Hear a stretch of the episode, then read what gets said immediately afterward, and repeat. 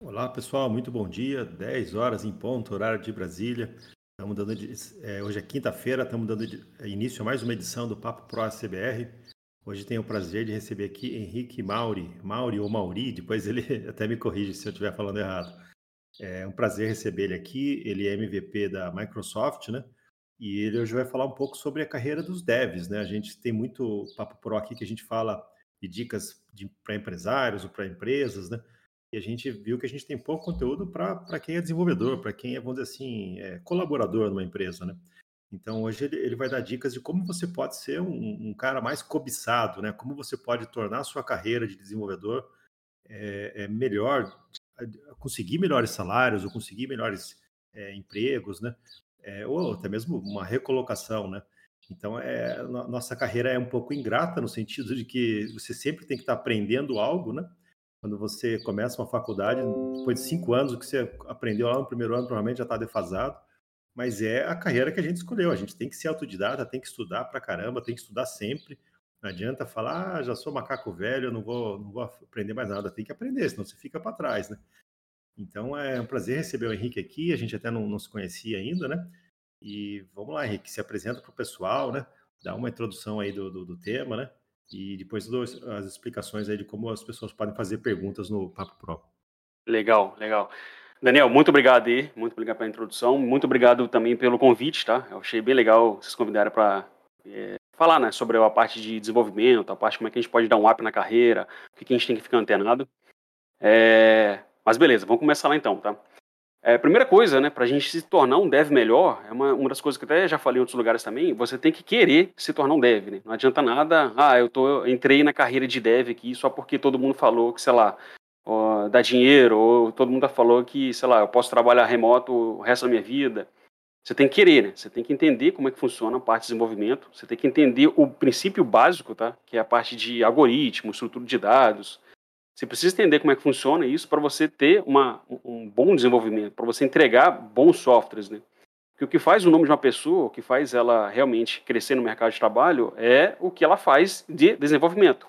Então, é, não adianta só a gente, sei lá, participar de curso, é, mostrar um monte de plaquinha, mostrar um monte de coisa lá, se a gente realmente não sabe desenvolver, tá? Então, a gente começa do básico. É, eu, vou te, eu vou tentar seguir uma trilha aqui, que é começar do básico e a gente até avançar, tá? São dicas, tá?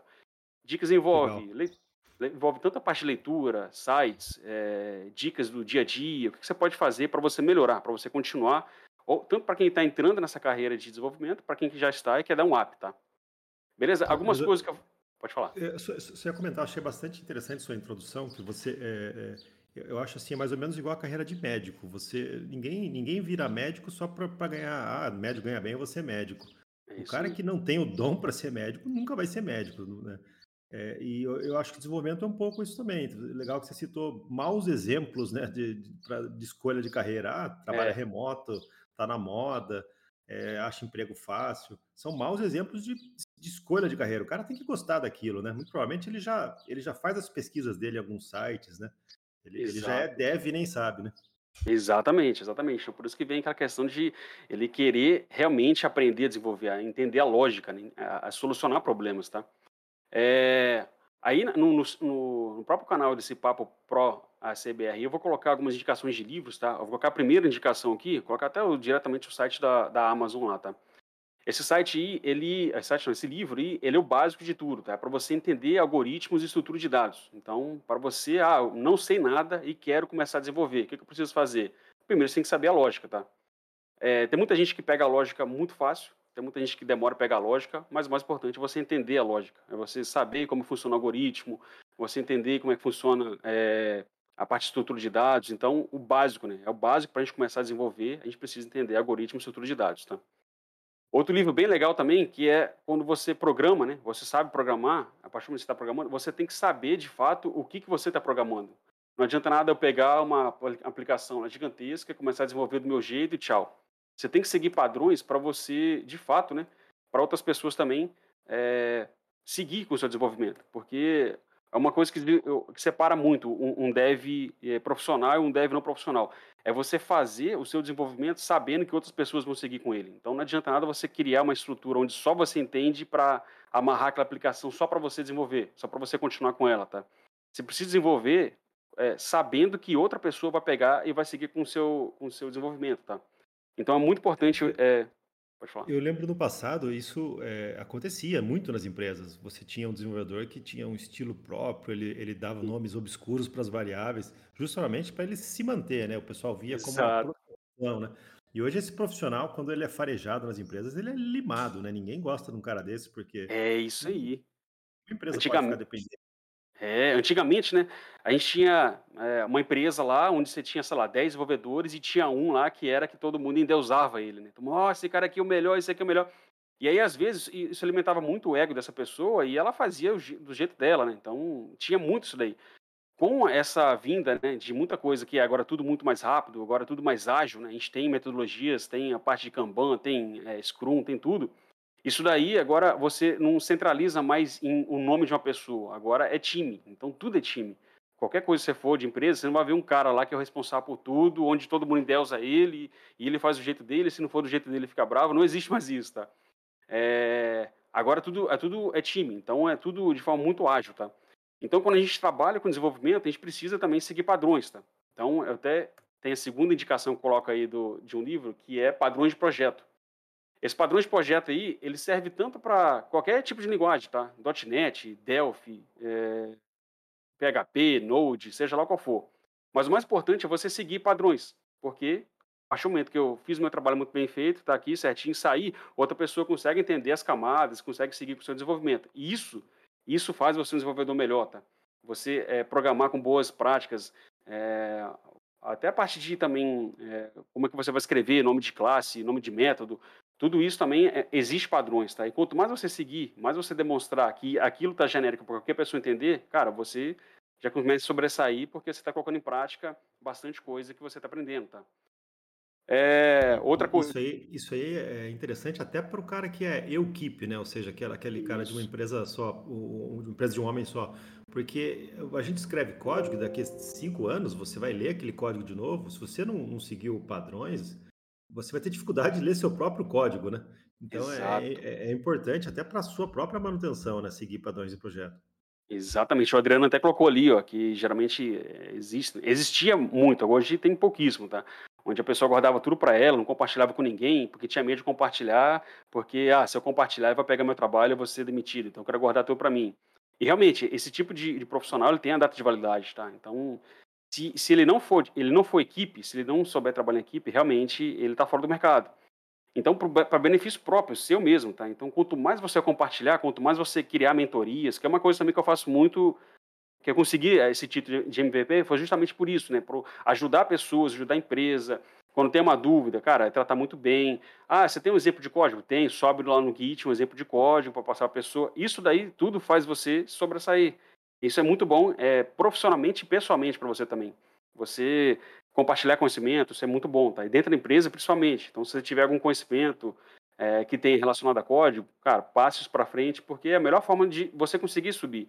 Porque se você ficar agarrado só naquele código específico, onde só você sabe, você vai ficar amarrado ali o resto da, o resto da vida, tá? Você não vai conseguir subir, tá? E aí envolve outras coisas também, para você é, aprender ainda mais. É você fazer eventos sobre isso. Ah, eu tenho eu sei muito sobre Node, por exemplo, né? E eu vi que o meu time aqui sabe pouco. Então, pessoal, vamos fazer um evento aqui dentro da empresa, sei lá, uma vez por semana, eu vou fazer para vocês aqui, explicando boas práticas de Node e tal. Aí faz um treinamento mesmo, formal. Chama o time, vai explicando. E aí ele vai conseguindo criar pessoas, vai conseguindo passar isso para frente, né? Pessoas para eles terem maior conhecimento. E, e, e sem ele perceber, ele já está sobressaindo. Ó, eu estou criando aqui é, estou liderando as pessoas, né? Estou motivando o pessoal e automaticamente a empresa consegue enxergar você como um motivador e consegue subir você ou te dar um, um salário melhor, tá? Hoje, dev, é, a maioria dos devs, né, eles não querem nenhum cargo, eles querem dinheiro, tá? A realidade é essa, vou, vou jogar justo com vocês. A realidade de um dev não é que ele quer ser gerente, ele quer ser coordenador, nada. Ele quer ganhar mais porque ele está desenvolvendo mais. Então, é outra coisa também que a empresa também precisa entender. Se a pessoa está desenvolvendo muito bem, beleza, então ela recebe uma, uma motivação financeira mais, melhor, né? Porque quanto melhor for a sua motivação financeira, melhor você vai trabalhar. Então, envolve, é um, é um conjunto de informações que a gente tem que é, ficar ciente, né? Para manter também o desenvolvedor é, motivado para trabalhar na sua empresa. Eu estou falando tanto a visão do desenvolvedor como a visão de empresa, tá? É, de um lado. E, e, Pode falar. E aí, nesse caso, como que, o que você sugere? Por exemplo, a empresa pode ter um, um plano de carreira lá, é, desenvolvedor é, júnior, pleno, sênior, é, várias, várias hierarquias, assim, que daí ele vai seguindo a, a, essa, essa esteira, né? ele vai subindo nessa escada. O que você sugere que a empresa faça para distinguir um desenvolvedor que, é, é, que tem muito mais habilidade do que os outros? Legal. Então, isso depende muito de empresa, tá, Daniel? É, tem empresas que têm é, aquela carreira Y, que eles falam, né? Se você, você começa como deve, se você quiser ir para gestão, você vai para um lado, se você quiser ir para a parte técnica, você vai para o outro. E tem umas que é carreira aí. Não, cara, para você crescer, você tem que fazer essa forma aqui. Começa como deve e termina como gerente de projeto. É, a empresa, é, ela tem que saber fazer essa gingada. Por exemplo, se eu peguei uma pessoa, né? Vamos supor aqui que eu peguei uma pessoa aqui, eu sou dono de empresa, tem uma pessoa que ela programa muito bem, ela sabe programar sensacionalmente tudo não vale a pena eu tirar essa pessoa de programação e jogá-la para gestão, a não ser que ela queira, ó, não aguento mais, não quero mais isso de desenvolvimento, eu quero ir para a parte de gestão. Se ela falar, beleza, faz sentido você pegar ela e treinar ela para ela coordenar, para liderar pessoas, tá? Agora, é praticamente um assassinato você tirar uma pessoa que é muito boa em programação e colocar ela para gestão sem ela querer, tá? Tipo assim, não, cara, a única forma de você subir é você sendo gestão. Isso é muito ruim para a empresa. Porque você pega um desenvolvedor que, sei lá, um sênior aí, seis, sete anos aí de desenvolvimento. Ele já apanhou muito, ele já apanhou muito, sabe muito e está aprendendo muito. Você tira ele dessa, dessa, dessa linha técnica e vai para a gestão, ele vai começar uma nova vida. Ele tem que estudar gestão, estudar pessoas, é comportamento, é RH, não sei o que, um monte de coisa. Tá? Então, o dev, quando é bom, ele tem que seguir tecnologia. E, e a tecnologia, não estou falando só do nosso país, estou falando mundial, tá? Ela está muito é, escassa, tá? É difícil encontrar é, profissionais, né, muito bem, que sabe programar e sabe seguir também os conceitos. Então, quanto mais pessoas tiverem desenvolvimento, melhor para a gente. Porque vocês estão vendo aí, LinkedIn, tem um monte de canto aí que é, não cansa de chamar vocês para fazer entrevista, tem muitas vagas aí em várias, em várias tecnologias, algumas sobressaem mais, tá? É, .NET é uma que está em alta, tem muita vaga de .NET, Node é outra também que eu vejo muito para que tem vaga é, para a gente participar, tá? E tem outros também, como a, é, de SRE, né, que é o nome que se fala que é DevOps, é, pessoas que mexem com a parte de infraestrutura, que estão indo para a nuvem, tem muita, mas muita vaga mesmo. Então, para a empresa, é legal você ter, tipo, é, um, um, planejamento, né? Ó, você pode ser, sei lá, estagiário, dev júnior, pleno e sênior, e a partir daqui você vai ser, sei lá, é, líder, depois arquiteto, depois especialista, porque se você tiver essa escadinha, é legal o desenvolvedor entender até onde ele pode chegar.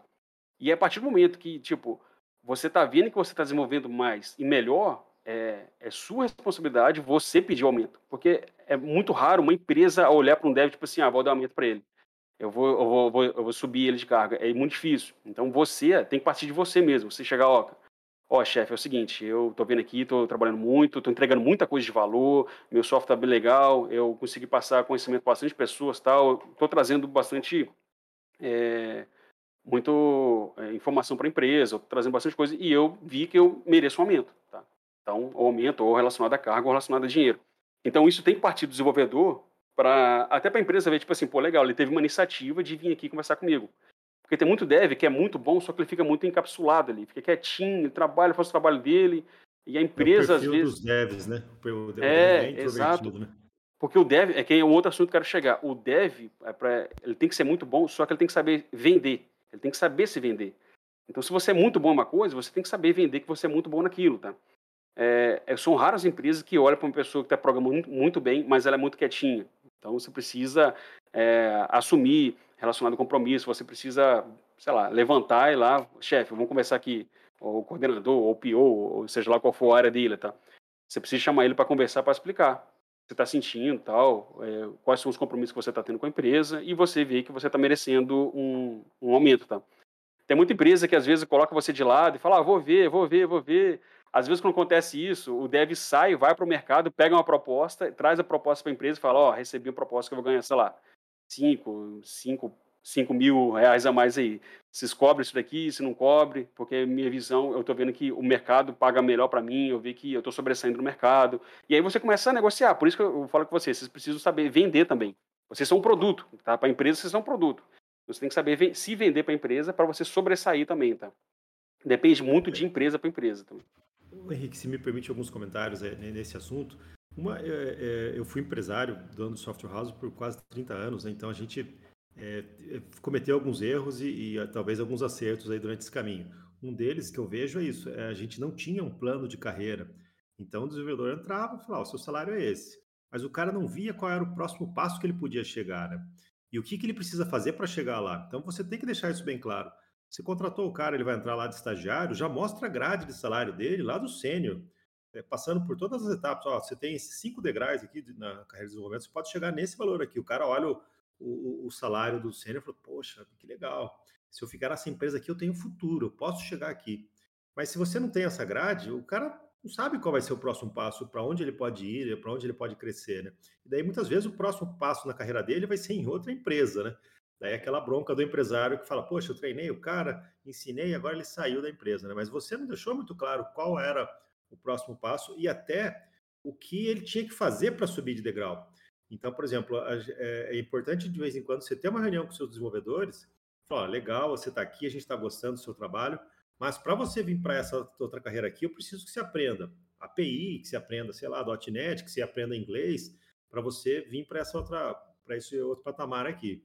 Então você tem que deixar claro também para o desenvolvedor que às vezes o desenvolvedor não é tão intuitivo em saber o que, que ele, ele não é tão observador para ver os que estão acima, o que, que ele precisa aprender para chegar ali. Então é, é, acho que o dono da software house, ou o gestor, né, o gerente, é importante que ele, ele tenha essa transparência com os usuários. Outra coisa que, que eu acho, assim, um erro das empresas brasileiras, é, no geral, isso tá, é, é, é, esperar o cara pedir aumento. Se você viu que o cara atingiu o patamar, já ofereça. Não é, evita isso. É, se a gente acabou de descrever a cena, o desenvolvedor ele fica constrangido de pedir aumento. Você viu que o cara está rendendo, que o cara é bom para você, sobe ele, promove ele. Né? O cara vai ficar feliz da vida e, é isso e justiça, né? É isso aí. Tem muitas empresas, cara, que só dão valor quando o cara pede para sair, tá? Tem muitas empresas que têm ótimos profissionais, cara, sensacionais mesmo, muito bom. Só que ele só olha pro cara quando, tipo assim, cara, ó, recebi uma proposta, tô saindo da empresa. O cara, não, peraí, vamos conversar. Não, cara, já fui pro mercado, você tinha que ter visto antes. Aí tem muito cara, pô, mas é, nem, nem quis conversar. Às vezes, tipo assim, é, o dono de empresa realmente precisa olhar, igual você falou, precisa ter um plano de carreira e precisa ficar olhando o que o cara tá entregando, se o cara é muito bom para porque o mercado está muito agressivo, cara. Então a empresa está muito agressiva. Tá muita gente pegando, ó, pega daqui, pega a pessoa dali, pega de lá. Então a concorrência está muito grande. É o melhor momento para desenvolvedor é agora, tá? Com essa pandemia aí, muita empresa ficou remota, todos os trabalhos praticamente ficaram remotos aí para gente. Então a gente está tendo uma, uma, é, uma briga de foice aí entre empresas para pegar desenvolvedores, tá? Então, é, mais do que nunca, precisa ter essa visão, tipo assim, plano de carreira, igual o Daniel falou, realmente tem que ter, para o cara saber, ó, eu posso chegar até aqui, beleza, então eu vou trabalhar aqui para chegar até lá no sênior, arquiteto, ou seja, onde for, tá?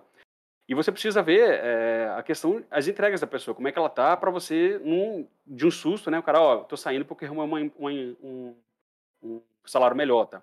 Tem muitos, é, depende muito do perfil, tá? Tem pessoas que só avisa e sai, tem pessoas que leva, faz uma proposta, vai começa a conversar, mas é, principalmente para quem é dono de empresa, tem que entender que pessoas são diferentes, tá? Pessoas agem diferente. Então você tem que tratar, você tem que entender como cada um funciona para você chegar e falar, ó, você merece um aumento, ou tipo assim, não consigo tirar um aumento agora, mas segue nesse caminho aqui, você é muito bom em, é, em .NET, mas eu vi que seu foco maior é em banco de dados, então foca aqui em banco de dados que eu consigo crescer você. E em três meses vamos conversar. Aí vai lá e gera um invite de agenda pro cara que três meses chama ele para conversar. Não fica aquela conversa de corredor, entendeu? Ah, vamos ver, vamos ver aí que depois te falo. Não, se ficar assim já era. O cara perde toda a esperança também, tá? Então é um desafio muito grande para quem é empresário hoje para manter as pessoas e, e trazer pessoas também para a empresa, tá? Tem uma pergunta aí que o, que o Marco Paulo fez, é, na sua visão, né? O que, que você define sênior, pelene júnior, né? É, eu vou falar visão de mercado, tá? Júnior é uma pessoa que, sei lá, saiu do estágio, começou a desenvolver algumas coisas e está começando a trabalhar. Então, ela iniciou a vida dela como desenvolvimento, tá? É, tem muita gente que fala que é sênior com um, dois anos de desenvolvimento. Cara, isso não existe, cara. O cara, para ser sênior, o cara tem que ter tomado muito tapa do mercado. É um cara que fez muita coisa errada na vida dele, tá? Sênior não é um cara que pega um livro, lê ele todinho e fala assim, pronto, sou sênior, li o livro de .NET 6 todinho aqui, já sei fazer tudo, tchau. Não existe isso. É o cara que trabalhou em algumas empresas, pode ser uma empresa só, ou em várias empresas, mas que passou por vários cenários. Sei lá, um cenário de caos, um cenário onde cai o servidor, é, cenário de entrega perfeita, cenário de entrega imperfeita. É o cara que sabe conversar também com o analista de requisitos, sabe conversar também com o cliente, sabe conversar com o gestor. Não é só o cara relacionado à parte técnica, é como pessoa mesmo, tá? Então, para você ser sênior, Eu falo isso para todo mundo, você tem que ter apanhado muito na sua vida. Então, tem gente que chega para mim e fala que com um ano, ah, sou sênior, eu sou sênior já em Node. Eu falei, cara, não faz sentido ser sênior em um ano. Minha visão, tá? E a visão de empresa também. Todo o cara que começa, ele quer ser sênior e full stack, né? Eles, eles ficam é, na cabeça. Exatamente, exatamente. E outra coisa também, é, tem muita gente que fala que é full stack, tá? Vocês têm que tomar cuidado também com essa parte de full stack, porque o full stack é, digamos, é um que faz tudo. É um cara que mexe com a parte de programação, banco de dados, infraestrutura e assim por diante, tá? Você tem que saber um pouco de tudo, mas você tem que focar em uma coisa só. Se você é muito bom em back-end, saiba como é que funciona um, em partes, né, o front-end e o banco de dados, mas a sua especialidade é back-end. Ah, eu sou muito bom em CSS, JavaScript, HTML. Beleza, então você é muito bom mas você precisa entender como é que funciona um servidor, você precisa entender como é que funciona a camada de segurança, como é que funciona a parte do back-end, mas você vai ser bom só naquilo, na parte do front-end.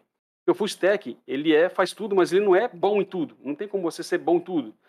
É, há 15 anos atrás, a gente tinha aplicações que era cliente-servidor somente. Né? Você fazia aplicação, então você sabia tudo ali. Hoje, a gente tem um leque gigantesco de tecnologia. Então a gente fala de é, nuvem, agora a gente está falando de DevOps, é, pipeline, a gente está falando de é, tecnologias back-end, tecnologias front-end, a gente está falando de banco de dados, banco de dados NoSQL, está falando de sistemas distribuídos. Não tem como a gente saber tudo disso. A gente precisa ter conhecimento, mas saber tudo de uma coisa é só de uma coisa mesmo que você tem que saber, tá? Essa é outra, outra dica que eu dou para vocês também. Não, não queira abraçar o mundo.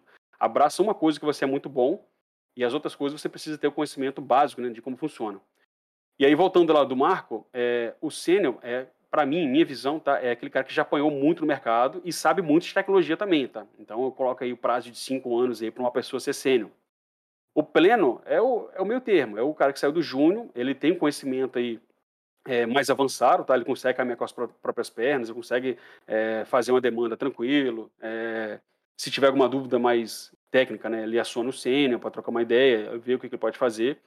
É, mas você precisa, né, você precisa entender qual, quais são esses, esses, três níveis aí, porque não adianta nada você começar no mercado, igual eu tinha um amigo lá, muito novinho, que, sei lá, leu um livro e falou que era, que era sênior. Não faz sentido, velho. Então ele já foi pro mercado, ele conseguiu uma vaga como sênior, você consegue, tá? Você, dependendo do jeito que está o mercado e as contratações estão, tipo assim, igual eu falei para vocês, né? A gente está no, no, melhor momento de contratação. Então tem empresa bicho, que não quer nem saber, ah, beleza, vou pegar você aqui como sênior. Só que quando entra na empresa como sênior, ele toma uma surra e ele volta. Ele, ele dá um passo para trás, tá? Então depende muito do cenário, depende muito da empresa, depende muito de você também, para você ver em qual, qual nível que você está é desenvolvendo. Isso aí é péssimo para a carreira dele, né? Porque ele vai entrar, vai levar uma sabatina, uma chinelada de, de assunto que ele não domina ali. Provavelmente vai ser demitido, vai ficar com essa mancha aí na, na, na carteira dele, né? Então tem que ser honesto consigo mesmo, né? Exatamente, exatamente. Entrou a honestidade, é outro ponto aí também, tá? Você tem que ser honesto, tá? É, se você sabe pouco, coloca na sua cabeça que você sabe pouco. Sabe muito? Beleza, então você sabe muito, mas você também tem que saber compartilhar, não tem que ficar batendo peito. Ah, eu sou melhor, eu sou bonzão. Você não tem que fazer isso. Envolve muita questão pessoal também, tá? É, tem muitos devs que são muito bons, só que pessoalmente as pessoas são muito ruins. Fica tirando onda, fica tirando sarro de, de desenvolvedor dev ou júnior não traz a pessoa para vir junto com ele. São pessoas que trabalham isoladas, pessoas que, tipo, é, é o eu, é igual você falou, o eu keep, né? Ele só consegue fazer sozinho. Se você colocar ele para trabalhar numa sprint que tem cinco pessoas, vai dar briga. Porque ele quer trabalhar sozinho, quer fazer tudo sozinho. Então, esse tipo de pessoa é, é, é difícil também seguir com ela, tá? É... Eu acho até que é, é, o tipo mais difícil de se lidar numa empresa, porque essas pessoas eles criam uma aura em volta delas e criam uma sombra. Então ninguém consegue crescer uma árvore grande que faz sombra grande, embaixo dela não cresce árvore nenhuma. E esse Exato. cara não deixa, não deixa os outros crescerem, porque ele, ele quer continuar sendo o fodão da empresa, né? Então ele sabota, ele menospreza, ele, ele ridiculariza os outros membros da equipe, né? Mas ele, a hora que é para resolver, ele vai lá e resolve, né? Então ele continua com aquela aura Salvador e a empresa reluta em demitir esse cara. Mas esse cara é um câncer na sua equipe, esse cara acaba e não deixa sua equipe crescer. Exato, cara. Você falou tudo. Aí envolve a questão da empresa. A empresa tem que ver isso. Agora tem muita empresa que não, cara, ele deixa ele quietinho lá porque ele me entrega uma coisa que eu gosto, faz de conta. Só que ele contamina todo mundo, ele tira todo mundo da sua empresa, tá? Então a empresa também tem que olhar para dentro como é que tá o comportamento, é, acionar o pessoal de RH para ver a parte comportamental, a parte como é que ele trata as pessoas. Aí tem aquele esquema que eles trabalham que é linguagem agressiva, linguagem não agressiva. Tem que trabalhar essa questão também dentro de empresa, tá? Então tá. Então a gente falou aqui níveis e outro ponto muito importante, agora vamos voltar mais é, ao, ao desenvolvedor, tá? Quando a gente fala de desenvolver e a gente quer sobressair, primeiro ponto que eu falo para vocês, aprender inglês, tá? O inglês é fundamental, ele é básico e ele é padrão para gente. Porque, uhum. ah, eu, vou, eu não sei falar inglês. Cara, você não precisa falar inglês, você precisa ler conteúdos em inglês, porque tudo que a gente tem de melhor relacionado a conteúdo de linguagem de programação, tecnologia, tudo isso está em inglês, tá? É, tem alguns livros que você pega traduzido, só que não é, não é, não tem aquela mesma essência que tem um livro em inglês, tá? Então, pelo menos ler inglês, ler um conteúdo, ler um artigo, ler um site, o um livro é, em inglês, é o básico que você precisa saber, tá? Você precisa entender isso daí para você conseguir alcançar né, os melhores, melhores conteúdos que a gente tem relacionado à tecnologia. Outro ponto, eu vou, eu vou, dar uma série de dicas aqui, tá? Eu vou seguindo aí, qualquer coisa, Daniel, você pode parar, a gente, eu, a gente fica esperto ali também no canal do bate-papo, que a gente vai lendo ali as perguntas. Outro ponto. Outro ponto muito importante, você como desenvolvedor, né? Você precisa ter uma conta do GitHub. O GitHub, pessoal, ele, muita gente que sabe o que é. O GitHub é um repositório onde você coloca os seus projetos lá dentro. Ah, eu fiz um projeto em PHP que eu achei sensacional. É um projeto lá que, sei lá, se conecta com, com Arduino, que faz não sei o quê, que faz isso, tal, tal. Você achou legal? Pega esse projeto, coloca no seu GitHub. O GitHub é como se fosse o currículo desenvolvedor. Tá? Uma empresa fala assim, quem é você? Ah, meu nome é Henrique, o que, que você faz? Você precisa mostrar alguma coisa. Ah, tem o meu GitHub aqui. Já fiz esse projeto, esse aqui já, já foi utilizado, sei lá, em uma comunidade, esse aqui uma empresa adotou esse projeto aqui. Você precisa é, mostrar para o mundo né, que tecnologia você sabe, como você programa, qual é o padrão que você utiliza, por que, que você utilizou aquilo. Então, o GitHub é obrigatório o desenvolvedor ter para ele mostrar para o mundo, para ele mostrar para os recrutadores, mostrar para o LinkedIn o que, que sabe fazer de melhor, beleza? E aí envolve aquela parte lá também de você saber fazer isso com é, padrões de projeto, né, que é o livro que eu indiquei para você, e tem até um outro livro também que é o Código Limpo, tá? O Código Limpo também ensina bastante coisa lá legal para a gente é, saber programar com forma, de forma reutilizável, de forma simples, de forma limpa, para também para qualquer tipo de pessoa saber é, pegar o seu projeto e seguir, tá? É, falei para vocês, para a gente ser especialista em uma tecnologia só, né? Então, se você é full stack, começa a repensar o que, que você é. é. Tipo assim, se você é muito bom em uma coisa, segue essa uma coisa, não precisa seguir tudo, tá?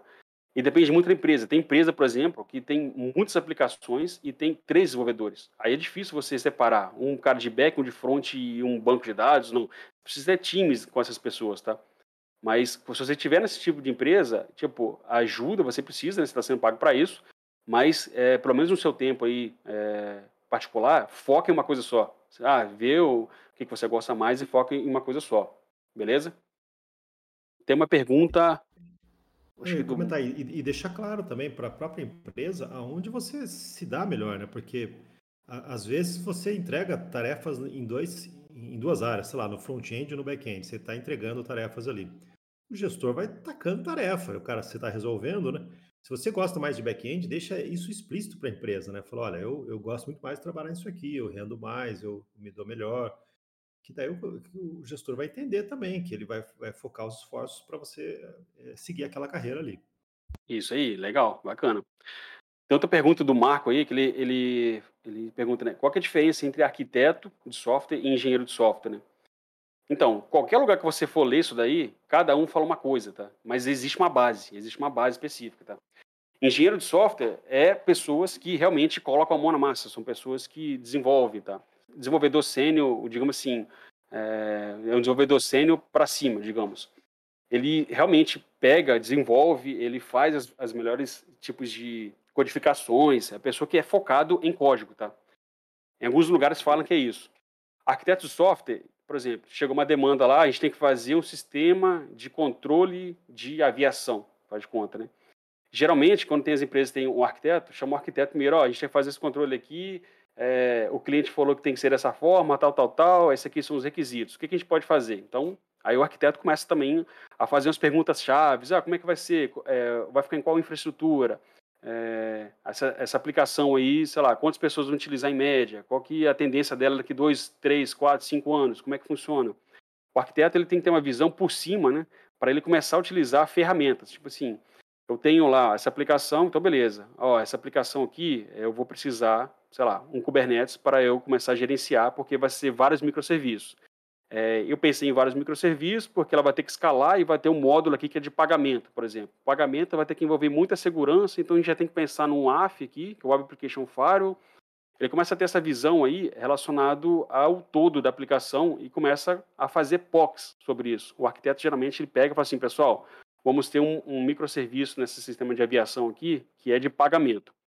É, eu uma estrutura aqui de um microserviço que a gente pode seguir ele vai ser com essas camadas aqui, aqui vai ser a API que chama a camada de, de application, que vai para domain e tal, eu fiz uma POC e vão seguir essa POC aqui. Aí essa POC passa geralmente para o time, né, onde está também um engenheiro de software, para eles seguirem, é, ver se tem alguma dificuldade para fazer aquele, aquele desenvolvimento. geralmente, arquiteto é uma coisa também que ele não trabalha sozinho, tá? Ele não é aquela pessoa ali uma, uma, uma, chavezinha que fica ali, uma salinha específica, pensando sozinho. O arquiteto mesmo, de verdade, é o arquiteto que fica junto com o time. Então você tem lá vários tipos, vários níveis de desenvolvimento, né, desenvolvedores. O arquiteto precisa ficar junto com o time para entender como é que está o desenvolvimento. E até também colocar a mão na massa. Não é só é, falar para você, ó, segue isso, segue aquilo. Ele precisa entender o, o calor do time ali para ver o que, que é dificuldade, o que, que pode melhorar, qual a melhor tecnologia para aquilo, para seguir, tá?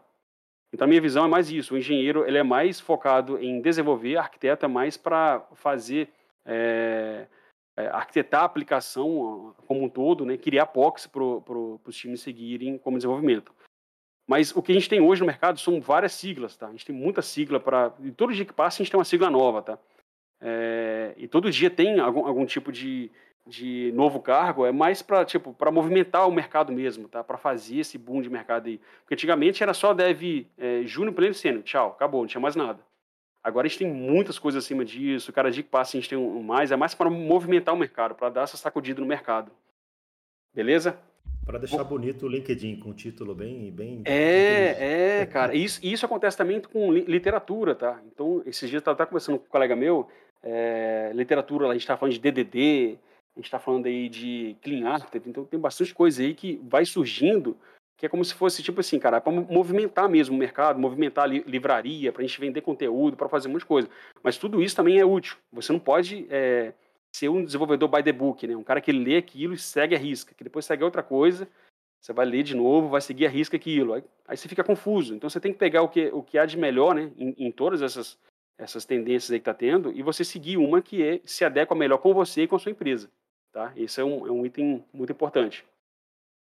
É, outra coisa que, eu cito, é, você precisa é, assumir responsabilidades. Então, se você está tá, tá em um projeto né, específico lá, que você está vendo que, ah, sei lá, tem uma, igual aconteceu já uma vez, que tinha uma aplicação que era gigantesca, só que ela não tinha log. Ninguém sabia o que estava acontecendo. Tipo, era uma aplicação que você era acionado quando o cliente falava, ó, oh, tá dando erro ao cadastrar o usuário, faz de conta. E ninguém tinha log daquilo, ninguém sabia o que estava acontecendo. O cara ia lá, tentava fazer, debugava no código, achava e corrigia, tá? É, quando eu falo assumir risco, é você ver oportunidades para você. Então, um desenvolvedor também, ele tem que entender, tipo assim, ó, é, eu estou tarefado de trabalho, mas eu vou tentar pegar na minha hora aqui em casa, eu vou fazer uma aplicação aqui para gerenciar os logs dessa aplicação. Faz conta é uma aplicação que fica no seu IS lá. E ninguém guarda log de nada. Então eu vou mudar minha aplicação para gravar log e vou criar uma aplicação pequenininha aqui só para gerenciar esses logs e mostrar como é que tá, se está tudo certo, se não está. Então assumir riscos e, e responsabilidade, com responsabilidade, é para você justamente pegar essas brechas que você está vendo aí, né, que você pode melhorar, para você é, mostrar, tipo assim, ó, fiz isso daqui, está sendo útil, todo mundo está utilizando e você ganha mais uma estrela por isso. Uma estrela que eu falo, tipo assim, é mais um, uma confiança para futuramente você chegar e falar, ó, oh, eu quero aumento porque eu fiz isso, eu fiz isso, eu fiz esse sistema aqui de log todo mundo está usando e eu tenho mais muita coisa ainda para mostrar para vocês, só que eu preciso de uma motivação financeira. Então isso daí você consegue é, e ajudar também, tá? É, outras dicas também, vocês precisam pensar é, nível de segurança, tá? Então hoje, né, pessoalmente, nessa nessa pandemia a gente está tendo muito tipo de ataque, vários tipos de ataque, tá? Não sei se é pelo pessoal ficar muito ocioso, cria um monte de robozinho para atacar. E segurança é um assunto muito básico também. Então, quando você levanta a aplicação front-end ou back-end, você precisa pensar a nível de segurança. Você precisa entender que aqueles dados seu que você é trafegado, ele está seguro. Eu estou trafegando aqui, sei lá, cartão de crédito junto com, com alguma coisa específica que tem a senha. É, eu, eu preciso fazer dessa forma? Tem outra forma melhor? Tem alguma ferramenta para me ajudar?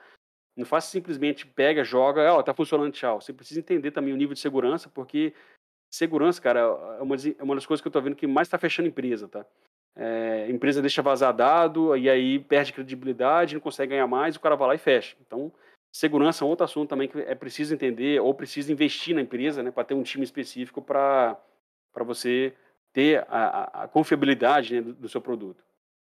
Isso, é, isso é interessante, você citou, eu, eu, eu acho que tem pouco material até sobre desenvolvimento com segurança, porque para o desenvolvedor é, desenvolver de forma segura, ele tem que conhecer os principais ataques, né? Ele tem que saber o que é um buffer overflow, ele tem que saber o que é um SQL injection, ele tem que pelo menos ter lido algum artigo a respeito disso para saber como que os hackers exploram essas falhas, né? Para daí sim ele se proteger, né? É, ou, ou, pelo menos escrever código que, que seja imune a esse, aos ataques conhecidos, né? Que os hackers vão acabar inventando ainda novos ataques, né? É, mas eu, eu, vejo pouco material na internet sobre isso, assim, livros, poucas publicações sobre isso.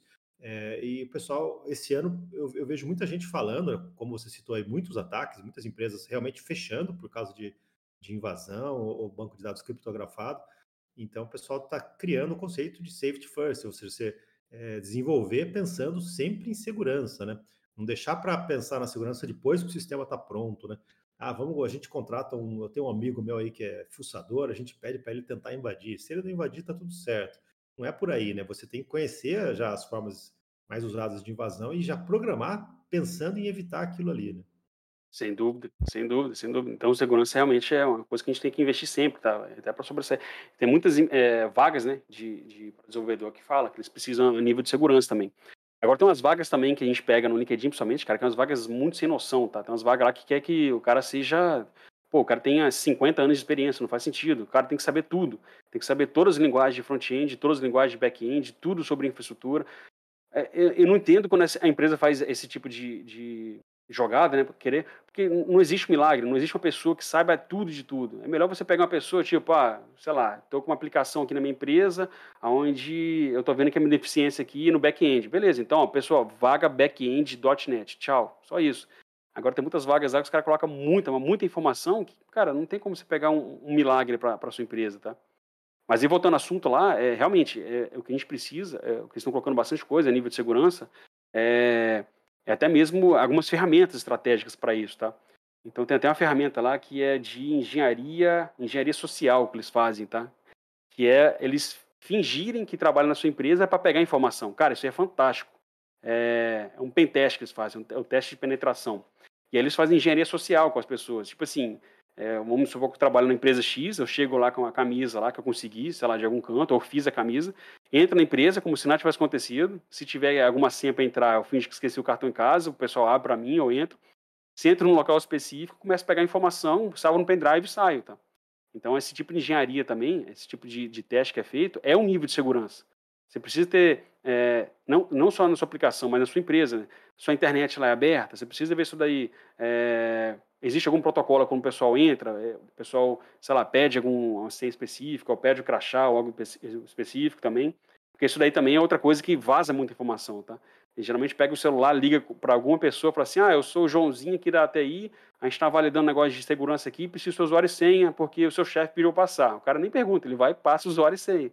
Só para passar isso já tem acesso lá, sei lá, a intranet dele, já começa já a pegar os arquivos, começa a salvar, e aí vai para mídia. Quando vai para mídia, acabou. Falou para mídia que teve um vazamento de dado, acabou. Aí é difícil você voltar com a credibilidade para a empresa, tá? É... Isso numa, numa, empresa que tem, sei lá, mil colaboradores, isso deve ser um problemão, né? Porque é, é, é um monitoramento constante, isso daí, treinamento nos funcionários constante também, né? Essa engenharia social, né? Para obter informações. Sem dúvida, exatamente, exatamente. É, voltando aqui, né? a parte de desenvolvimento. Sempre que você faz uma aplicação, ela sempre pode ser passível de você fazer né, melhor aquele código. Então existe um conceito chamado refactoring, tá? O refactoring ele é odiado, ele é muito odiado, principalmente para quem é gestão ou para quem é PO de equipe, tá? Porque hoje tem muitas empresas que pensam o seguinte: eu preciso entregar, eu preciso entregar, entregar, entregar, entregar. Então tem muitas empresas que simplesmente falam: ó, eu não quero que você fique embelezando a aplicação, eu quero que você entregue. Então é tipo assim: é, tem muita, muita, empresa que não, não pensa no, no, dev. Tipo assim, o dev precisa de um tempo dele para estudar. Se ele entregou, funcionou, beleza. Ele precisa de um tempo para voltar para ver se tem como fazer aquilo melhor. Então o refactor faz parte disso, tá? O refactor ele é ele é necessário, tá? Uma vez que você tem um, sei lá, você trabalha numa sprint, entregou aquilo muito correndo, de qualquer jeito, funcionou, beleza, mas cara, você precisa voltar para a gente mexer nisso, porque lá na frente isso vai estourar. Eu já trabalhei numa empresa já que, tipo, entregava tudo correndo, porque não, cara, o, o cliente está pagando a gente para trabalhar, não está pagando a gente para fazer firula, que eu falava, né? E isso lá na frente é. deu, deu um estouro muito grande, tá? Então é, é preciso pensar dos. Pode falar. Imagine fazer teste unitário, então, numa empresa dessa, né? Nossa, nem tem como, nem tem como, nem tem como, nem tem como. E nem pensar em teste, tá? Então é preciso, é preciso pensar dos dois lados, tá? Tanto na parte de empresa como a parte de desenvolvedor, que você precisa voltar em muitas coisas que foram entregues para você melhorar aquilo, tá? Porque lá na frente você vai pagar um preço para aquilo. Ou a empresa, ou você, ou seja lá quem for. E, e se você realmente bater o pé e a empresa não quer voltar para fazer a parte do refactor, então beleza, então deixa na mão deles e só deixa lá, sei lá, registra que você falou sobre isso e segue o fluxo, tá? Porque o refactor é muito importante. Quando você volta com mais calma, você consegue ter uma clareza maior, você consegue entender que, tipo, ah, eu vou separar esse método aqui, porque lá na frente eu sei que a gente vai utilizar eventos, digamos assim, né? Para comunicar entre outras aplicações. Então, quando você volta daquela correria, é preciso a gente ter é, o chamado débito técnico. A gente é preciso trabalhar no débito técnico para a gente entregar aplicações melhores, tá? E para a gente entregar aplicação melhor, é, tem muitos devs, né, que, que faz muita coisa, só que às vezes ou tem vergonha, ou tem medo, ou não quer pedir opinião para outra, outras pessoas. É, e aí envolve também a parte de você pedir uma análise do seu código. Se você tem um time lá específico, é, se você trabalha com pull request, o pull request é o ideal para isso, tá? É quando eu solicito uma é, verificação do meu código. Fiz aqui um módulo aqui de cadastro de cartão de crédito. É um método com uma tela e tal. Vou fazer o pull request com uma branch lá, a branch develop. Você precisa falar com, trocar ideia né, com, com seus devs, perguntar, pô, você consegue analisar, ver se está tudo certo, ver se falta mais alguma coisa. Porque se outras pessoas pegarem seu código para analisar, eles vão ter uma outra visão e aí vai enxergar coisa que você não está enxergando. Por mais que funcionou tudo certinho, tem pessoas que pegam o seu código, analisa e fala assim, ó, bicho, isso lá na frente vai dar problema, porque esse método que você fez aqui vai dar conflito com esse outro que já existe. Então é melhor você pegar esse outro que já existe e, sei lá, é, modificar ele ou refazer, fazer um refactor nele para fazer atender a sua demanda. E aí ele faz com que abra sua mente, né? É, eu digo assim, um refactor também, ele, ele, ele pega, às vezes, situações que podem ocorrer sobre um, uma condição diferente. O código está funcional, o programa está rodando para aquela carga de usuários. De repente, se, se, você aumenta em 10 vezes aquela carga de usuário, o programa para de funcionar, trava, congela. De repente, se você faz um refactoring apurado, você vai conseguir ver que aquilo não vai ter performance é, ou, ou, situações parecidas, né? Exato, exatamente, tá? É, e hoje, o cenário de hoje, quando a gente vai desenvolver, né, a gente tem uma gama de informação para entregar com qualidade, tá? Então, o pull request é uma delas que vocês precisam trabalhar, precisam entender como é que funciona a parte do pull request. E tem ferramentas também que ajuda, a, é, ferramentas automáticas, né, que ajuda a verificar o seu código. O Sonar, por exemplo, é uma, o Sonar Cube, tá? Vou até deixar o link aqui com vocês. O Sonar Cube, ele, ele é uma ferramenta que ele avalia o seu código todinho, a sua entrega, né? Ele checa para ver se você não tem vulnerabilidade, se você não deixou nada aberto, sei lá, se você deixou exposto lá sua senha do, do SQL, faz de conta. Ele vai falar isso para você. Ele vai ver se existe código copiado, código redundante. Ó, você criou um código aqui que é exatamente esse código que já existe. Ele escaneia sua aplicação todinha, sua solução todinha e te fala, tá? E aí o Sonar é muito bom que, tipo, ele, ele educa você. Então ele faz com que você pensa de uma forma mais simples, tá? É, ele força a gente a seguir padrões de nomenclatura também. É, se tiver alguma coisa, uma variável que você preencheu e não usou para nada, ele vai falar para você, ó, essa variável que foi preenchida usar para nada, tira isso daqui, deleta isso daí. Se você tiver algum comentário lá de to do, por exemplo, ele vai reclamar também. Então, tipo, ele faz com que o seu código fica limpo. Ele te ajuda a ter um, um código organizado e limpo, tá? Então, o SonarCube é uma ferramenta que você consegue colocar na sua infraestrutura de forma gratuita, gratuito que eu falo, tipo, se tiver o Docker, você consegue levantar ele e consegue utilizar sem problema nenhum, tá? É, seja lá qual linguagem que for que você tiver, ele consegue conectar.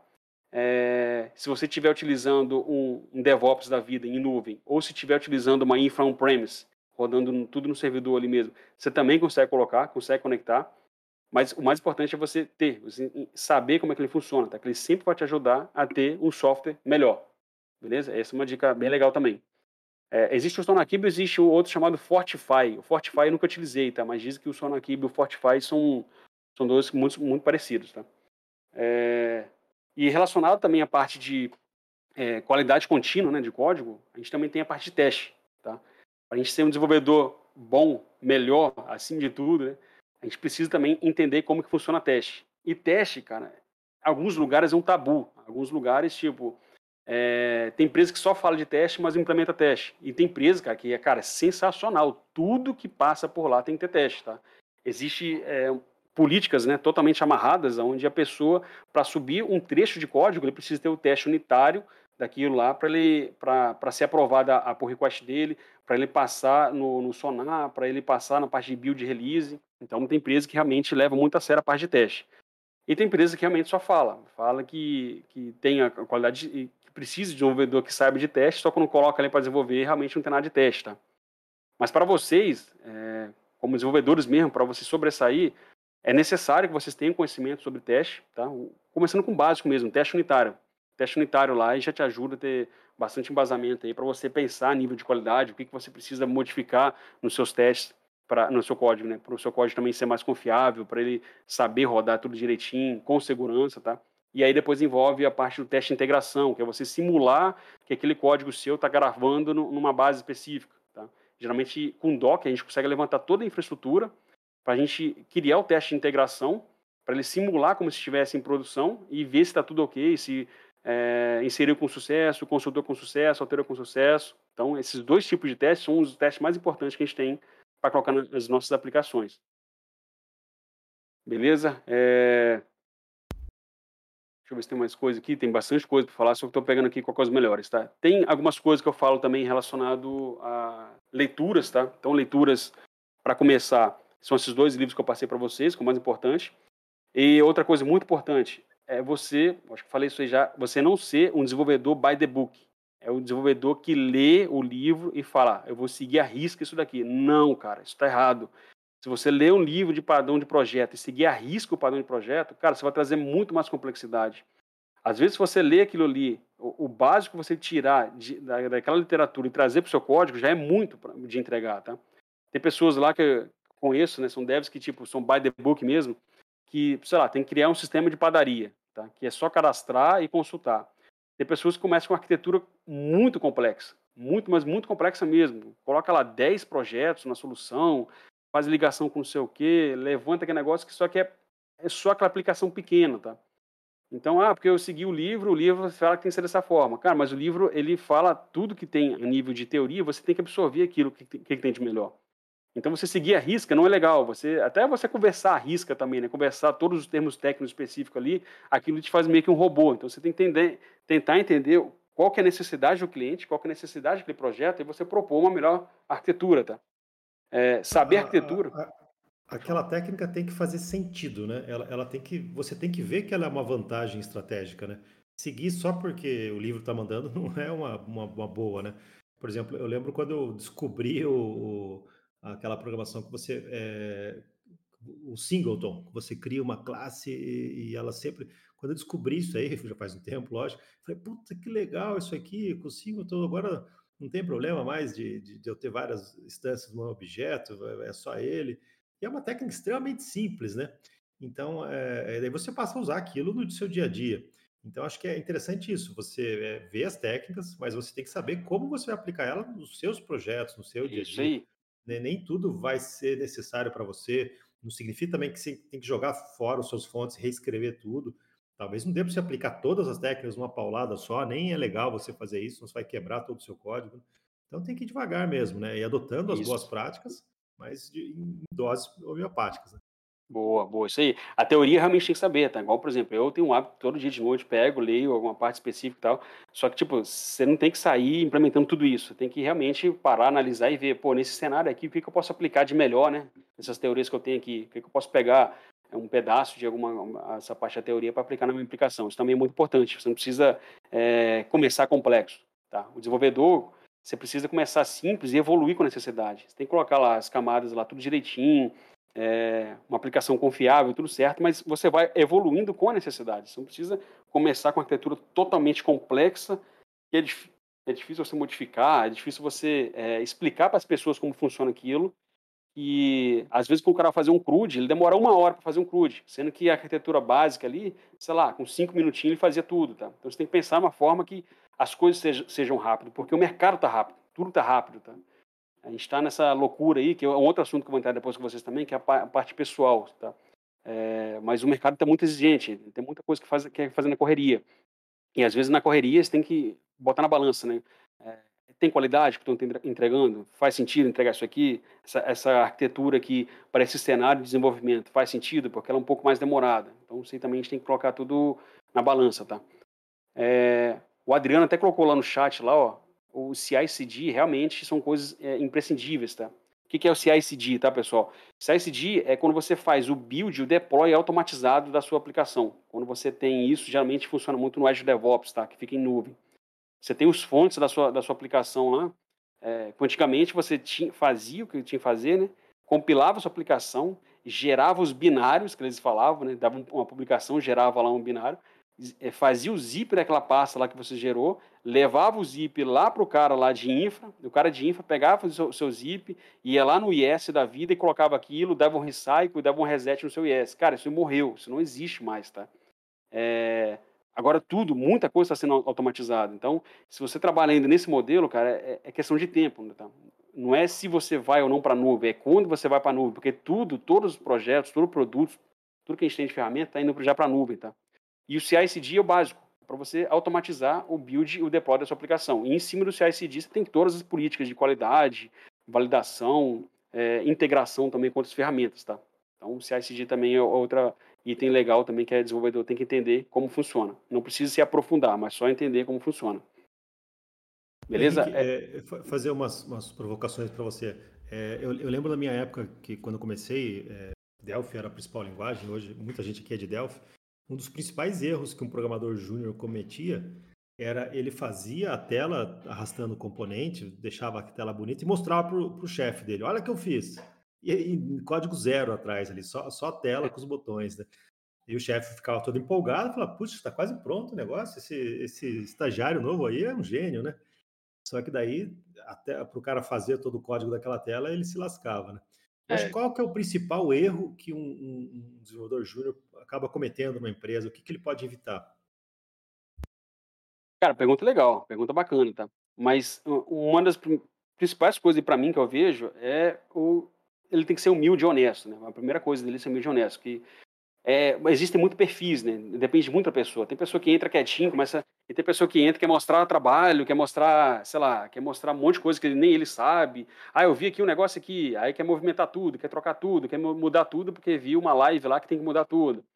Então, acho que a primeira coisa é o Dev Júnior ele tem que começar de forma honesta, tá? Ele tem que entender que existe hierarquia, é, sei lá, acionar as pessoas também quando tem algum tipo de dúvida. Se tiver alguma coisa nova também, ele precisa falar, pessoal, tem uma coisa nova aqui, é, pô, posso apresentar para vocês? Tomar iniciativa também. Não, não, significa que você é júnior, você tem que ficar quietinho ali, é, só recebendo demanda e, e desenvolver e, e, e tchau, né? Você não precisa ser dessa forma, você precisa também se enturmar com o pessoal, precisa trazer conhecimento para eles, precisa escutar eles. É outra coisa muito importante também, que às vezes é, ignora muito o que uma pessoa está falando. Escuta o que a pessoa está falando, deixa ela jogar tudo para fora e depois chega, pô, vamos fazer um teste junto. Sei lá, é se enturmar com a pessoa.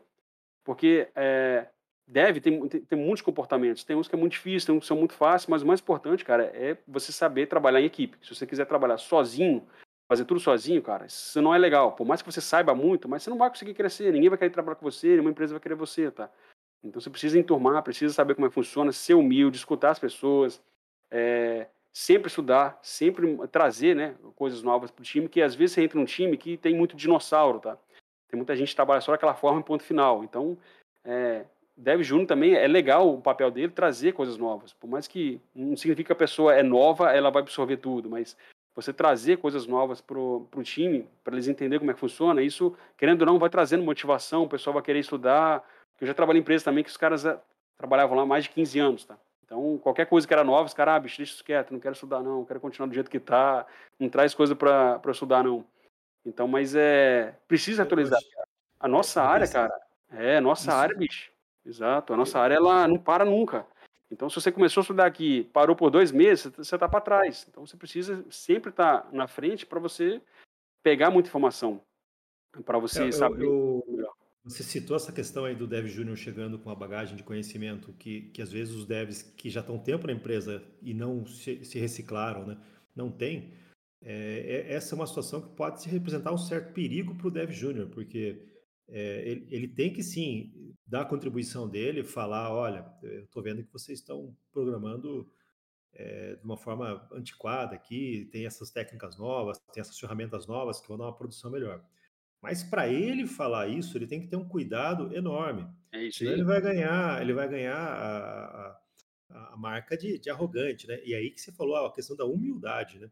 Se você tem humildade, né, você consegue sim falar com as pessoas de forma ponderada, de forma passo a passo, não deixar. O, o cara está 15 anos ali fazendo aquilo, é aquilo que paga o salário de todo mundo.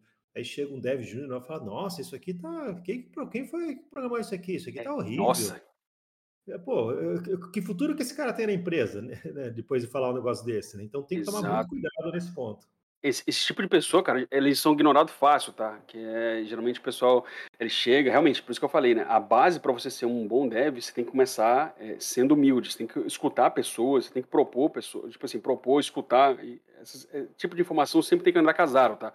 Mas você pegar uma pessoa que tem sangue no olho lá, e quer mudar tudo o jeito dela, e não quer escutar ninguém, ficar, sei lá, só rindo, debochando de como foi feito e tudo, cara, essa pessoa aí, isso aí é, organicamente ela, ela vai ser passada para trás, tá? Vai ficar ali, vai ficar ali na sarjeta ali tranquilo e os, os outras pessoas continuam a vida dela, tá? Então, acho que a humildade, a honestidade ali também é, é um passo principal aí para você crescer, porque quando você conquista pessoas, cara, elas, as pessoas começam a te ajudar. Então, se você for honesto, e começar a ajudar o pessoal a ver que você não é, sei lá, não quer passar por cima de ninguém, porque você tem que tomar muito cuidado, porque tem muitas pessoas que têm medo de perder o emprego.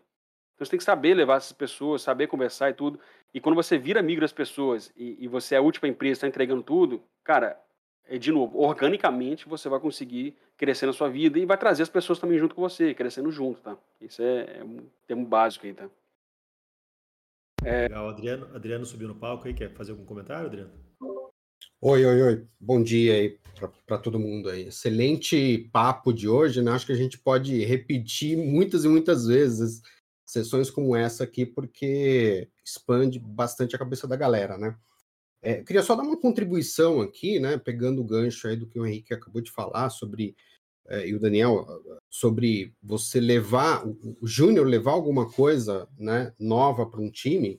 É, isso acontece não só com o Júnior, tá? Mas com é, alguém com um pouco mais de experiência, que estuda um pouco mais, que, que é, conhece um pouquinho mais de, de tecnologia, quando essa pessoa leva para uma equipe que já está ali num, num, patamar que, poxa, a gente é, é, somos os feras da empresa, a gente domina e pronto, acabou, né? Isso aconteceu comigo há pouco tempo, né? Quatro anos atrás, é, eu entrei numa empresa nova, né? É, levei algumas coisas novas para essa empresa e fui extremamente mal, mal recebido, né?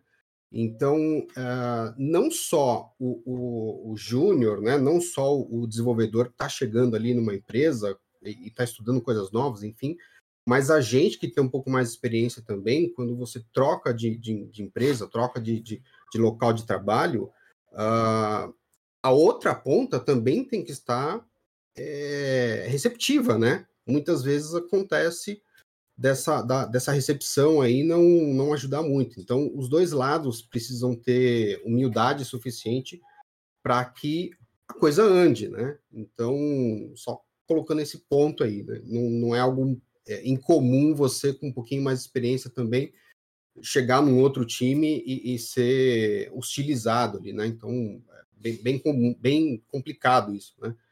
É bem chato, né? Mas a gente tem que ter esse joguinho de cintura e entender aos poucos como é que aquela equipe, aquele time que você está entrando vai receber aquilo que você está levando de, de, de, novidade, enfim. É isso aí. Legal, bacana, bacana. É, só terminando aqui, vou só falar mais um, uns pontos específicos, tá? cara, se quiser a gente pode falar aqui um mês inteiro, tá? Sobre esse nível, como se tornar bom dev, tá? É, a nível de parte de tecnologia, então, o, mercado, né, o que, que ele pede, tá? Só explicar para vocês. Hoje a gente tem muitas vagas relacionadas à parte de .NET, tá? .NET C Sharp, muita, mas muita vaga mesmo, tá? Eu te falo que tem, tipo assim, tem vaga para todas as linguagens que a gente trabalha. Se você trabalha com PHP, com Delphi, com tudo, a gente tem muita vaga, mas o mercado está crescente muito na parte de, de .NET, tá? Então vale a pena é, entender como é que funciona essa linguagem, você ver como é que está relacionado a parte de, de vagas, porque ela é produtiva, tá? E muitas empresas estão adotando porque ela tem muita integração muito fácil com nuvens, com outros tipos de dispositivos também, então vale muito a pena, tá? É... Eu, eu, eu, concordo com você e eu, eu, acho surpreendente como a Microsoft conseguiu virar o jogo, vamos dizer assim, em relação a Java, né? Eu lembro a é, questão de talvez de 5, 6 anos atrás, Java talvez fosse a linguagem dominante, os principais projetos eram todos feitos em Java. Aí bastou a Oracle fazer, dar uma, uma ameaçada ali do tipo, ó, vou começar a cobrar quem usa, quem usa Java aí de forma profissional, né? E, e a Microsoft apontar mais para o open source, para abraçar mais o Linux, a multiplataforma, virou totalmente o mercado, né? Eu, hoje eu vejo pouca gente aí é, procurando o desenvolvedor Java, apesar de ainda ter um mercado muito grande também. É, sem dúvida. É, mercado tem tudo, né? Tem tudo, mas a, a gente está vendo uma crescente mesmo no, no, na parte do .NET, tá? Então eles, eles, o Microsoft comprou bastante coisa aí relacionado é, ao GitHub, até o LinkedIn, tem muita coisa aí que está unificando tudo para o dev. Né? Então vale a pena vocês dar uma olhadinha como é que funciona a parte do, do, do .NET. Tá?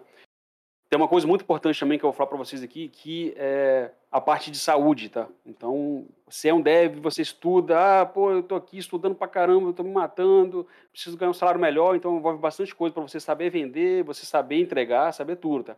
Só que envolve uma outra coisa muito importante que é a saúde. Tá? Não adianta nada você saber tudo se você não sabe controlar sua vida de saúde, tá? Então entra aí a parte que a gente está tendo em alta aqui, que é o efeito burnout, que é o cara que trabalha aí, sei lá, 16 horas por dia aí, não consegue descansar e aí chega uma hora que ele pifa, ele não consegue mais prosseguir, tá? Isso está sendo muito comum, tá? Então, cara, é muito, está sendo muito comum mesmo porque as pessoas estão se exigindo mais. Elas estão vendo que a concorrência de desenvolvimento está sendo maior, e, tipo assim, não, cara, eu preciso dar o meu melhor porque eu preciso sobressair para mostrar mais resultado, para ganhar mais dinheiro, para eu, sei lá, ser mais bem visto na empresa.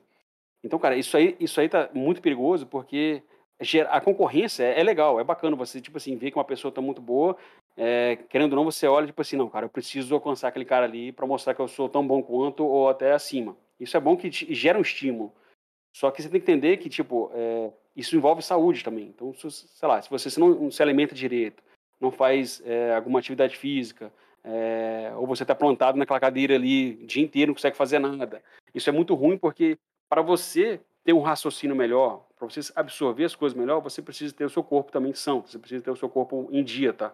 Então envolve alimentação, é, a parte de exercício físico, é, envolve, sei lá, dar pausa no trabalho, você pegar algumas coisas mais leves, desligar final de semana, porque é muito bom você aprender tecnologia, porque todo dia tem uma coisa nova. Agora a gente precisa saber o limite para isso, tá? Tem hora que a gente tem que desligar e falar, ó, oh, não dá. Eu preciso seguir uma, uma outra coisa aqui para eu sanar aqui minha cabeça, ficar mais de boa, tá? É, eu falo isso porque eu vejo muitas pessoas próximas chegando nesse ponto aí, é nível de saúde. Então aí vai, tem, tem um monte de remédio. Cara, tem, tem pessoas que precisam tomar remédio, realmente tem pessoas que é, necessariamente precisam, então faz total sentido. Agora, chegar no ponto que aquele estresse ali estourou, né, que aquela ansiedade, o estresse virou uma bomba dentro dele, aquilo ali é muito difícil tratar, e é muito difícil você é, saber aonde que está acontecendo aquilo para você também corrigir, tá? Então é legal você sempre prestar atenção, tá? Prestar atenção em você e prestar atenção aonde você está, né? Se você está em um lugar onde o pessoal dá só chicotada, chicotada, é, e você se cobra também, porque tem pessoas que se sentem muito cobradas. Então tem que saber qual que é o limite disso daí para não afetar a sua saúde. Porque se afetou a sua saúde, aí você vai gastar muito dinheiro com a sua saúde, vai ter que fazer um monte de coisa aí para ficar mais de boa. Então. E, e, vai deixar de ser produtivo, né? Você se, se é uma saúde boa, você não produz, aí, você não entrega, né? É isso aí, você não sendo produtivo, aí você vai se cobrar e aí você fica muito mal. Aí tem o efeito burnout, depois vai para depressão, vai para um monte de coisa que realmente é, são histórias tristes, tá? Mas é, pensa na sua saúde, vê como é que tá funcionando tudo direitinho para você ficar com o seu corpo é a máquina, o seu corpo ficar sempre tranquilo para conseguir absorver o máximo de informação para você também saber entregar o máximo de informação, tá? Essa é uma dica legal. Eu, e assim, eu vejo que a maioria dos programadores, o hobby, o hobby dele qual que é? Programar. Então o cara já trabalha o dia inteiro no, no, em algum software, fazendo de repente algo que ele não gosta tanto. Aí à noite ele liga o computador para fazer mais programação daquilo que ele, que ele gosta. Então ele continua fazendo a mesma coisa, né? É, atividade física eu acho que é fundamental, né? Você vai, você vai ganhar endorfina no seu corpo, que só atividade física vai, vai produzir isso, né? Então é, é também já, já, você já entra numa outra turma, vamos dizer assim, tem a turma dos devs, né? Que, que, que pensa, que gosta de estudar. E se você pratica alguma atividade física, você vai ter outra turma, a turma da academia, ou a turma da natação, são outros papos, outros ambientes, né? Isso complementa, isso ajuda a, a você compor você, né? E a, a, própria questão de propósito, né? Qual o seu propósito de vida? É, é ficar programando igual um doido, é ficar vencendo uma entrega atrás da, da outra? Para isso que você existe, né? Para isso que você, isso que você quer fazer da sua vida, né? Então vai ser uma, uma reflexão de propósito, né? O que, que eu quero da minha vida, né? A programação é legal, me realizo lá, me dá um salário, tal, mas não é o mais importante, né? É a sua família. O, o que, que é o mais importante para você, né? Exatamente, exatamente. Então isso aí é uma coisa que a gente tem que ficar antenado para a gente não chegar nessa parte aí, né? Da gente é, se sentir esgotado, né? Porque realmente é cada vez, infelizmente, é cada vez mais comum acontecer isso, tá? Então a gente tem que saber o limite e saber, de novo, né? Onde você está para ver, ó, não dá, não consigo trabalhar todo dia até 10 horas da noite, por mais que eu estou ganhando hora isso e tudo, não vale a pena ficar assim para sempre. Então você tem que saber é, realmente falar, né? Ó, meu limite é esse, tá? Você tem que entender onde é seu limite, beleza? É, o Adriano até colocou algumas coisas lá também, né? Fazer hobby, encontrar seu hobby, atender a atenção ao horário específico, aí tem até coisa lá, a meditação, academia, é, colecionar, cara, tudo isso daí que te faz bem pessoalmente para você, isso é muito bom para você também ser um bom profissional, tá? Porque isso aí, querendo ou não, é, você precisa equalizar, você precisa colocar isso na balança e colocar, ó, esse aqui, meu nível, meu nível pessoal, né? Eu vou trabalhar, sei lá, de jogar bola, então eu vou jogar bola. Não tem que ficar, para você ser um ótimo desenvolvedor, você tem que ficar 24 horas em frente ao computador, lá nerdeando, lá estudando, você não precisa fazer isso, você tem que saber os horários seu específico, tá? E aí uma coisa também que eu falo, que, tipo, é, evita, tem muita gente que fica vendo, a, a, principalmente Instagram, tá? Tem muitas frases lá idiota, cara. Tem coisa tipo assim, trabalha enquanto os outros do, dormem, é, sei cara, lá. Essa, essa é cara, isso é ridículo, essa frase. É ridículo, isso é ridículo. e aí tem muitos, tipo assim, tem muita gente lá, influenciador digital, cara, que eles colocam muita coisa na sua cabeça que não faz sentido nenhum, cara.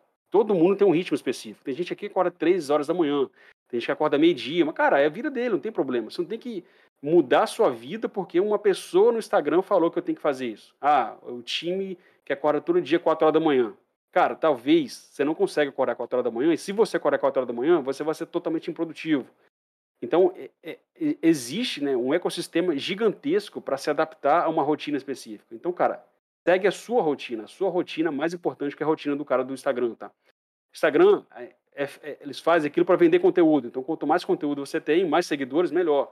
Agora, dicas todo mundo dá, tá? Você não tem que seguir todas as dicas. Você tem que seguir a sua dica. Então, sei lá, eu tenho uma família, tenho cinco filhos, trabalho até 8 horas da noite, e no Instagram eu vi que eu tenho que acordar todo dia 3 horas da manhã. Cara, esquece isso, véio. segue o seu ritmo. Tem o seu. Tipo assim, você precisa trabalhar, você precisa pegar dinheiro, você precisa trazer dinheiro para dentro da sua casa, mas você precisa ter o seu ritmo também. Sei lá, todo dia, é, 10 minutinhos antes de dormir, eu vou ler um livro aqui sobre código limpo, faz de conta. Cara, isso já é sensacional, já é um início, tá? Agora, de novo, esquece, esqueça influenciadores digitais, cara. Você tem que entender o qual que é o seu limite, aonde você deve chegar e qual é a melhor forma de você chegar, entendeu? É, e, e Henrique, uh, conforme você vai passando, vai passando o tempo também, a sua rotina ela vai mudando, você vai ter, é, você tem uma, uh, uma atividade diferente, né? Eu, por exemplo, era muito ativo na parte da manhã, acordava às 5 horas da manhã, assim, até meio-dia, uma hora da tarde, eu era extremamente produtivo, né? À tarde e à noite um pouquinho menos, eu não conseguia evoluir, né? Hoje eu tenho, tô com 45 anos, mudou completamente. De manhã eu não sou mais produtivo, eu consigo trabalhar melhor no período da noite.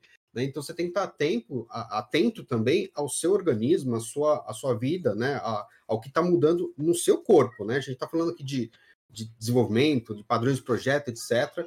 E, e, entrar nesse assunto de falar de saúde mental, saúde corporal, né? para você poder é, é, evoluir melhor na sua carreira, evoluir na sua vida, é um tema extremamente importante. Né? A gente não pode esquecer de, dessa parte, a gente não é robô, né? a gente não é é uma maquininha ali que você chega no final do dia, você dá uma carga ali, tá tudo bem, né? É, então, é, é, um, é um assunto realmente bastante interessante. Vão muitas dicas para a galera que está aí se vangloriando. Ah, eu durmo quatro horas por noite. É, nossa, por noite. É, isso não tem, não tem nenhuma vitória, não. Você vai sofrer, uma hora isso vai. Seu corpo vai cobrar. Não tem jeito. O corpo vai cobrar. Isso aí. Legal, bacana, bacana.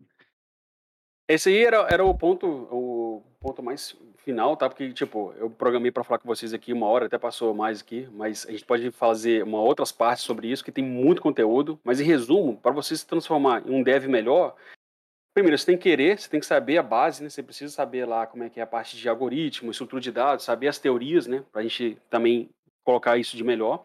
Você precisa ser mais do que tudo, né? Honesto e humilde, que não adianta nada você se vangloriar porque você é o melhor desenvolvedor, tal, que você é a única Coca-Cola do deserto, não existe isso daí, tá?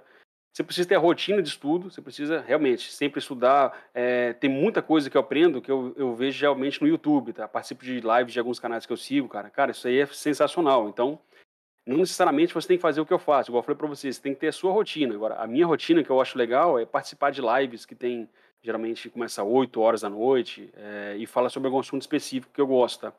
É, literatura também, você precisa ficar antenado com isso, sei lá, uma rotina, todos os dias, 10 minutinhos para você dar uma lida em um, livro específico. É, acompanhar pessoas também que falam sobre o assunto que você gosta. Por exemplo, gosto muito de .NET, C Sharp, Azure. Então tem pessoas que eu sigo que falam só sobre C Sharp, .NET e Azure. Tá? Então você tem que saber é, o que utilizar de ferramenta para seguir essas pessoas. Por exemplo, tem muita gente que largou o, o Twitter. O Twitter, para mim, é uma coisa fantástica para seguir. Então, eu tenho o Twitter só para seguir pessoas específicas para manter atualizado no, com, com informações, tá? É, você ter também a, o, seu, o seu GitHub atualizado, tá? Você precisa ter um GitHub com seus projetos lá, o que, que você fez, o que, que tem de é, utilidade para você mostrar. É, o seu LinkedIn também é outra coisa muito importante para você mostrar quem você é, referência dos seus projetos no GitHub, o que, que você fez é, relacionado na sua rede social, é, ajudar pessoas também, envolve a, a, humildade e honestidade, sei lá, se alguém está pedindo emprego, compartilha aquilo, ó, oh, pessoal, essa pessoa aqui é muito legal, está é, precisando de emprego, isso, isso te ajuda muito também, tá? É, porque para ser um desenvolvedor bom não é só parte técnica, envolve, igual eu falei para vocês, o ecossistema completo, tá? Envolve muita informação para você ser uma pessoa de destaque. E você cuidar da sua saúde, tá? Outra coisa muito importante também para você manter sempre antenado. E aí, se quiser, a gente pode é, até trocar ideia depois com o Daniel para a gente marcar um outro papo, ou sei lá, alguma coisa focado mais na parte técnica para vocês verem como é que é. Aí é, seria até legal vocês também darem uma dica aí. Ah, eu quero saber como é que eu faço para migrar minha carreira para ser programador do .NET. Outro assunto também que eu já falei em outros lugares, que é muito legal também, tá? É, ah, eu quero saber como é que eu utilizo o Azure na minha empresa. Então, começa lá do zero, como é que a gente coloca uma nuvem Azure, que, como é que a gente faz para migrar, o que, que a gente precisa ficar antenado. Então, são vários tipos de assuntos que eu consigo contribuir e ajudar vocês aqui, tá? Fantástico, nossa, agradeço muito aí sua participação, Rick. Um assunto muito rico aí, acho que o pessoal curtiu bastante, né? É, bastante coisa para refletir, né? Bastante coisa para se basear para quem está começando agora, né? Mesmo para os dinossauros, né? Ou para quem é dono de empresa, né? Fica também aquele aquele cuidado ali pensar um pouco mais na equipe que, tá, que você tem para, de repente, num, você mesmo propor uma, um, um, aumento, uma melhora na carreira dessa pessoa. Né? Todo mundo quer crescer, né? É, a gente quer crescer, por que, que seus funcionários também não querem crescer? Né? Então é natural Exato. isso, né? A gente tem que entender que eles querem crescer e é bom, que, porque o cara que é acomodado é um cara ruim, ele, ele, não, ele não estuda, ele não faz nada, né? Então é bom que as pessoas tenham ambição, isso, isso é sadio, né? As pessoas tenham ambição. Então a gente agradece muito, né? E vamos lá, suas considerações finais aí para a gente encerrar o Papo Pro de hoje. É, bom, primeiramente agradecer, né, Daniel, ter o, convite aí. Inclusive tem algumas pessoas que eu já conheço aqui dentro também que está participando, cara, eu acho sensacional. É, essa parte de reunir pessoas, né, escutar, é, igual você escutar a experiência de outras pessoas. Cara, isso ajuda muito também, tá? Então, às vezes tem alguns assuntos que eu falei aqui que está de acordo com que algumas pessoas estão vivendo nesse momento. Então, a ideia é mais ajudar mesmo vocês, tá? E também receber ajudas. Então, é, se vocês tiverem também alguma coisa para falar, é bem legal também vocês tomarem iniciativa. Sei lá, chamou o Daniel, Daniel, pô, tem um assunto legal aqui que eu posso falar. Isso também te, te ajuda muito no crescimento pessoal e profissional, tá? Então, isso vale muito a pena. É, esse, essas dicas que eu tenho aqui, existem várias outras partes, tá? Que eu vou depois eu vou fatiar e vou mandar, para vocês. Mas o mais importante é ajudar vocês, tá? Então, quem quiser qualquer tipo de ajuda, pode entrar em contato. Coloquei minhas redes sociais ali. É, lá na minha rede social também tem e-mail, tem telefone, tem tudo. Então, se quiser alguma mentoria também, ah, estou migrando de, de carreira, pode me ajudar? Com certeza, a gente pode marcar, pode trocar uma ideia. O mais importante é trazer conhecimento para vocês e ajudar vocês, tá? Legal, bacana. Eu, eu agradeço muito a sua participação, Henrique, a Juliana, que que acho que deve ter entrado em contato com você. Foi realmente muito, muito bom você ter aceitado, né? A gente ficou muito contente. E com certeza vai ser convidado para próximas. Legal, legal. Respeitando a sua, a sua agenda, né? O seu, seu, interesse, né? Mas a gente gostou muito e o pessoal também, então com certeza a gente é, pode bolar outras edições aí do Papo Pro CBR. Valeu. Bem-vindo aí aos palestrantes. Né? Até a gente tem um grupo aí dos palestrantes, depois eu falo para a Juliana ver se você tem interesse de, de entrar ali. Legal, com certeza. De repente, você pode sugerir pautas ali, ou, ou até saber das pautas antecipadas que a gente está tá bolando para participar também. Perfeito, pode contar comigo. Legal, bacana, pessoal. Então, agradeço muito a audiência de todos vocês nessa mais essa edição aí do Papo Pro CBR. Semana que vem tem mais Papo Pro CBR. Eu, eu vou deixar para falar do, do, do, Papo Pro no nosso vídeo semanal. Então, quem ainda não sabe, a gente toda, toda segunda-feira grava um vídeo de notícias da, do, da CBR, da automação comercial. Nesse vídeo eu costumo falar o que vai ter no Papo Pro CBR. Então, segunda-feira, por volta das 10, 11 horas, a gente publica esse vídeo no nosso canal no YouTube. Se você ainda não está inscrito no nosso canal no YouTube, se inscreve lá, que daí você já recebe a notificação quando o vídeo ficar pronto. E daí sim eu, comento o que, a gente vai ter aí na, na agenda do Papo Pro CBR da, semana que vem. Pessoal, agradeço demais a audiência de vocês, agradeço muito, Henrique, ele ter aceito, né? Muito obrigado, tenham um ótimo dia de trabalho para vocês e até semana que vem. Valeu, pessoal. Até mais. Abração. Obrigado.